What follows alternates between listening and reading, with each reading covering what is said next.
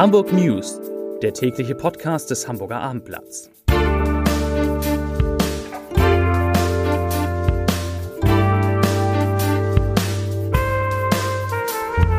Herzlich willkommen. Mein Name ist Lars Heider und heute geht es um die 7-Tage-Inzidenz in Hamburg, die schon morgen unter 100 fallen könnte. Das ist doch mal eine gute Nachricht. Weitere Themen Lutscher als Corona-Schnelltest, Hightech-Werkstätten für jedermann und ein Waffennah in Alsterdorf. Dazu gleich mehr. Zunächst aber die Top 3, die drei meistgelesenen Themen und Texte auf abendblatt.de. Auf Platz 3, Harburgs zentraler Busbahnhof wird drei Jahre geschlossen. Auf Platz 2, Ermittlungen gegen Sushi-Lieferservice. Boah, wie gestern. Und auf Platz 1, Impfung, Zahlen, Masken. Hamburger Senat informiert über aktuelle Corona-Lage. Das waren die Top 3.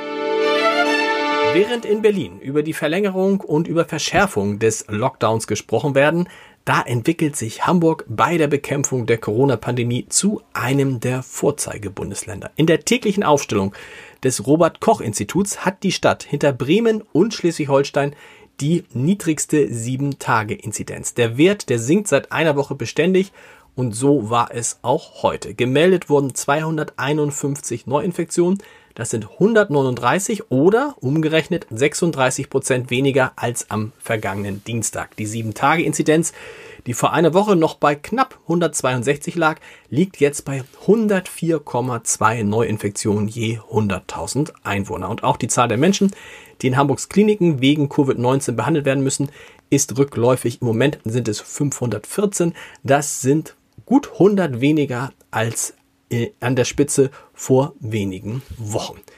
Entsprechend ist zufrieden, mehr oder weniger zufrieden ist auch Hamburgs Bürgermeister Peter Tschentscher. Er ließ heute mitteilen, dass die Lage sich stabilisiere, die Zahlen aber immer noch zu hoch seien und dass es eine Altersgruppe gibt, die ihm besonders Sorgen macht. Das sind die 20 bis 29-Jährigen. Dort sind in der vergangenen Woche die meisten Fälle aufgetreten und deshalb bittet der Bürgermeister die Gruppe der 20 bis 29-Jährigen doch noch einmal ihr privates Verhalten zu hinterfragen. Zahlen, aktuelle Zahlen gab es übrigens auch zu den Impfungen in Hamburg. Die gibt es ja jetzt jeden Tag und wir wollen immer mal drauf gucken. Im Moment sind rund 27.000 Menschen in Hamburg geimpft worden. Weitere 27.000 Impfdosen sind für die zweite Impfung dieser Gruppe zurückgelegt worden. Um den Lockdown abzumildern und geschlossene Betriebe langsam öffnen zu können, gibt es jetzt ein weiteres Instrument. Das stammt von der Hamburger Sana Group und das ist ein neuartiger Antigen-Schnelltest für den privaten und den geschäftlichen Gebrauch, der nicht mehr an einen professionellen Abstrich aus Nase oder Rachen gebunden ist. Der Schnelltest funktioniert wie eine Art Lutscher, mit dem man den Speichel sammelt und damit eben das Material, das dann auf einen Teststrich geträufelt wird. Der Test soll rund 5 Euro kosten, wenn er denn nach dem Zertifikat für den professionellen Gebrauch auch für eine private Anwendung zugelassen wird. Dafür will sich Hamburgs Wirtschaftssenator Michael Westhagemann einsetzen. Einen schweren Corona-Ausbruch hat es in einem Pflegeheim in Winterhude gegeben. Wie der Betreiber des Seniorenhauses Matthäus, die Diakoniestiftung Alt-Hamburg, auf unsere Anfrage bestätigt, haben sich 88 der insgesamt 118 Bewohner des Pflegeheimes mit dem Coronavirus infiziert. Zusätzlich wurden 26 der 96 Mitarbeiter positiv getestet. Den ersten Fall bei einem Bewohner habe man am 25. Dezember bemerkt, den zweiten zwei Tage später. Daraufhin sei eine erste Reihentestung veranlasst worden. Wie das Virus in das Pflegeheim gelangte und sich so stark ausbreiten konnte, das wird derzeit noch untersucht. Besuche im Seniorenhaus Matthäus sind natürlich durch das Gesundheitsamt erst einmal untersagt worden. Das soweit zu Corona. Jetzt zu anderen Themen. Die steigenden Immobilienpreise in Hamburg zwingen die Käufer zu einer immer höheren Kreditaufnahme. Im Schnitt liehen sie sich im vergangenen Jahr rund 426.500 Euro von ihrer Bank um in den eigenen vier Wänden einziehen zu können. Das geht aus Daten des Baugeldvermittlers Dr. Klein hervor, die dem Abendblatt exklusiv vorliegen. Im Vergleich zu 2019 ist das ein Anstieg um 8% und Hamburg liegt bei der Verschuldung deutlich über dem Bundesdurchschnitt der nämlich bei 300.000 Euro liegt. Wie gesagt, in Hamburg bei knapp 426.000 Euro. Die Hamburger beleihen ihre Immobilien im Schnitt zu 80 Prozent. Der durchschnittliche Kaufpreis liegt danach bei rund 533.000 Euro.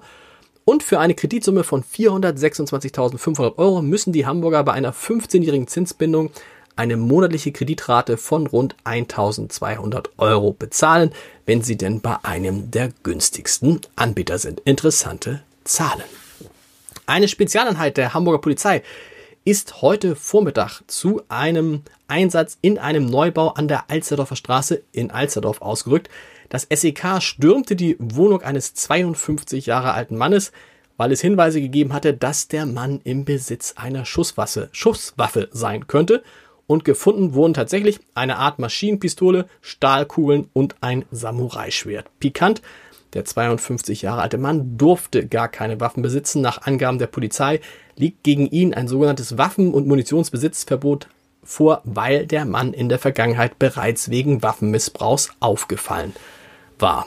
Zur Wirtschaft. Nach dem Vorbild des sogenannten Open Lab Hamburg, einer offenen Hightech-Werkstatt für jedermann an der Helmut-Schmidt-Universität in Wandsbek, sollen langfristig in allen Stadtteilen Hamburgs kleine Labore entstehen, in denen Schüler, interessierte Bürger, Start-ups oder Unternehmen moderne Fertigungsverfahren ausprobieren können. Das hat heute Wirtschaftssenator Michael Westhagemann zusammen mit dem Präsident der Helmut-Schmidt-Universität Klaus Beckmann und dem Projektleiter Tobias Redlich erklärt.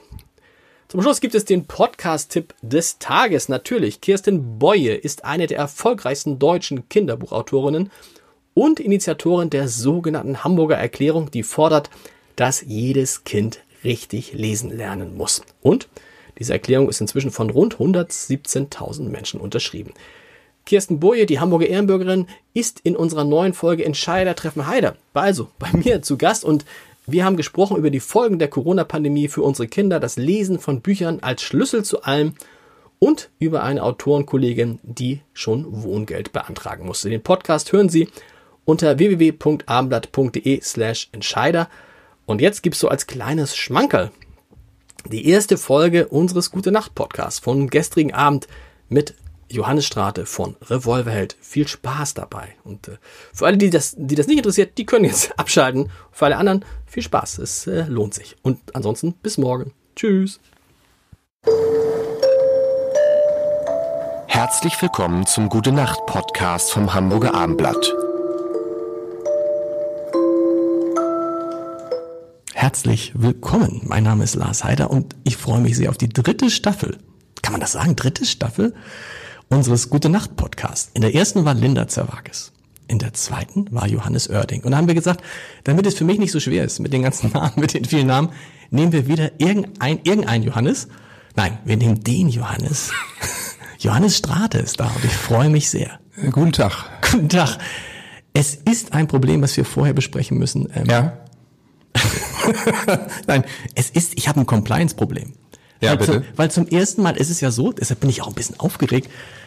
Ich bin ein riesiger Fan von Revolverheld. Ich weiß nicht, ob du das weißt. Ich sag das jetzt einfach mal. Habe ich es bei Johannes Oerding auch gesagt? Vielleicht. Ich höre mir den Podcast dann mal an und dann weiß ich, wie ich es einordnen kann. Aber äh, vielen Dank auf jeden Fall. Ja, aber ich bin, aber wie ist das? Das ist natürlich jetzt für mich, dann, es ist eine schwierige Situation. Ich möchte eigentlich, äh, eigentlich jetzt rüberrennen zu dir und eigentlich nur Selfies machen. Und ich meine, das dürfen wir ja gar nicht im Moment. Ne? ja.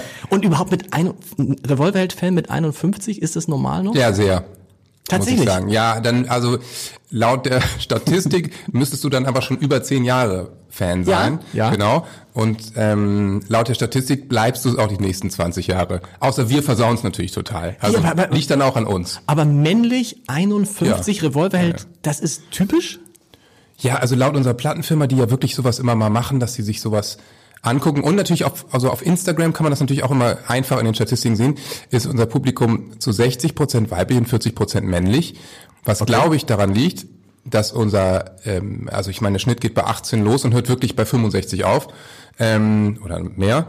Ähm, dass, dass so im Durchschnitt äh, Leute bei uns eben nicht alleine, sondern meistens zu zweit oder zu dritt aufs Konzert kommen. Und das ist immer dann Mann, Frau, ja, also im, im Gro ist es dann irgendwie ein, Pärchen wahrscheinlich, ne? Keine Ahnung. Äh, Tatsächlich war es auch so, dass bei uns ist es so eine So, Familienangelegenheit. das ist total typisch. also, dass auch die Kinder, ähm, äh, die Kinder total, also die Lieder singen können und dann manchmal bringen sie es durcheinander, was ist jetzt von Revolverheld und was ist jetzt von Udo Lindenberg. also man, Oder Mark Forster vielleicht. kann man ja, kann man ja immer, ver- also tatsächlich ist es auch so, dass meine Frau auch immer mit, äh, mit war und ich immer gedacht habe, hm, ich habe immer, das ist so eine Frau und da sind da schon, sind das nur 60 Prozent Frauen bei euch? Ja, ich meine, kommt du warst wahrscheinlich dann in Hamburg auf dem Konzert. Ich war ne? in Hamburg und in Kiel. Okay.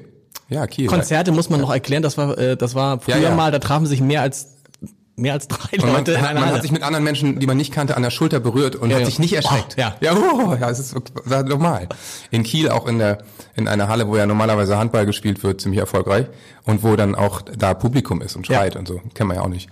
Aber ja, ähm, das gibt's bei uns auch relativ häufig, dass Leute mit der ganzen Familie kommen, ihre Kinder mitnehmen, weil du dann natürlich zu deinen Kindern sagst, Revolver finde ich noch okay. Bei äh, dem bösen Gangster-Rapper, da möchte ich jetzt nicht dabei sein. Und die Kinder sagen wiederum, ja, aber Revolver, da komme ich jetzt noch mit. Genau. Wenn du jetzt aber zu Helene Fischer gehst, dann möchte ich zu Hause bleiben. Weißt du, was auch noch ein Problem ist, ist natürlich in der Redaktion, wenn ich dann sage, wann machen wir mal wieder die Geschichte über Revolverheld, dann ist immer so bei den, bei den, bei den Feuilletonisten immer so ein leichtes so, also bei den, bei den Popjournalisten so, so, Revolverheld, hm. Wie kommt das? Kannst du mir das erklären? Weil ich sage immer, ich sage mal, die sind doch mega erfolgreich, guck dir das an, aber das ist, ich habe das Gefühl, so diese Feuilletonisten, die finden, ähm, Ja, ja. die Popjournalisten, die finden Musik dann richtig geil, wenn sie nicht so erfolgreich Genau ist. so ist es. Also ich meine, für mich ist immer das beste Beispiel Kings of Leon, eine Band, die früher kein Mensch kannte und äh, Ich bis heute nicht, okay? Muss so, man kennen, okay? Ja, Sex is, oh, your sex is on fire und so, bla, Okay. ne, Riesenhits. Riesenhits, Millionen verkaufte Platten, äh, alle Stadien der Welt gespielt, so ungefähr. Die waren früher ganz klein. Die Intro hatte mit dem Album, was dann rauskam, die auf dem Cover, eine Intro muss man dazu sagen, ein Indie-Magazin, so was sich äh, für Musik mit Musik beschäftigt, die Okay. sonst, die man sonst nicht findet und so. Ähm, dann ist das Ding rausgekommen, ging sofort durch die Decke, hat irgendwie fünf Millionen Mal verkauft. Da haben die zum selben Album drei Monate später geschrieben, dass das der kommerzielle Ausverkauf ist, ein totaler Trash. Und es gab eine Kritik zu diesem Album. Also das Wort Indie ist, finde ich, äh, was das Musikgenre angeht, im, im Deutsch, in Deutschland eins das, der absurdesten Worte, weil es einfach wirklich eigentlich nur beschreibt, wenn es nicht wirklich erfolgreich ist. Und äh, ja, ich meine, es gibt eine Indie-Musiksparte, die setzt Millionen um und hat aber das Label Indie drauf und dann, damit äh, war's das, genau. dann ist es irgendwie okay. Das ist äh, ziemlich verrückt. Aber in Deutschland einigt man sich sowieso immer schnell drauf, ähm, was jetzt ein Feuilleton-Liebling ist. Also sagen wir mal ein Echo, da kriegt einer ein Echo als Newcomer, dann kriegt er auch direkt den Kritikerpreis noch mit. so, das ist halt so lustig. Aber ja, ich meine, äh, ich schaue mir das äh, mit dem, wie sagt immer mein Manager, mit dem Lachen eines Irrenarztes, schaue ich da einfach zu und kann da natürlich drüber stehen. Aber es ist schon witzig und manche werden halt so mit diesem Everybody's Darling Ding äh, geboren und ja, ich meine, ist ja jetzt nicht so, ich jetzt nicht von Lügenpresse reden oder dass uns die Presse hasst, was ja auch totaler Quatsch ist. Genau. Aber ähm, wir haben uns in den letzten 18 Jahren schon einiges erarbeiten müssen. So ist jetzt nicht so, dass uns die Sachen zuflogen. Darüber sprechen wir in diesem Podcast für heute erstmal gute Nacht. Weitere Podcasts vom Hamburger Abendblatt finden Sie auf abendblatt.de slash podcast.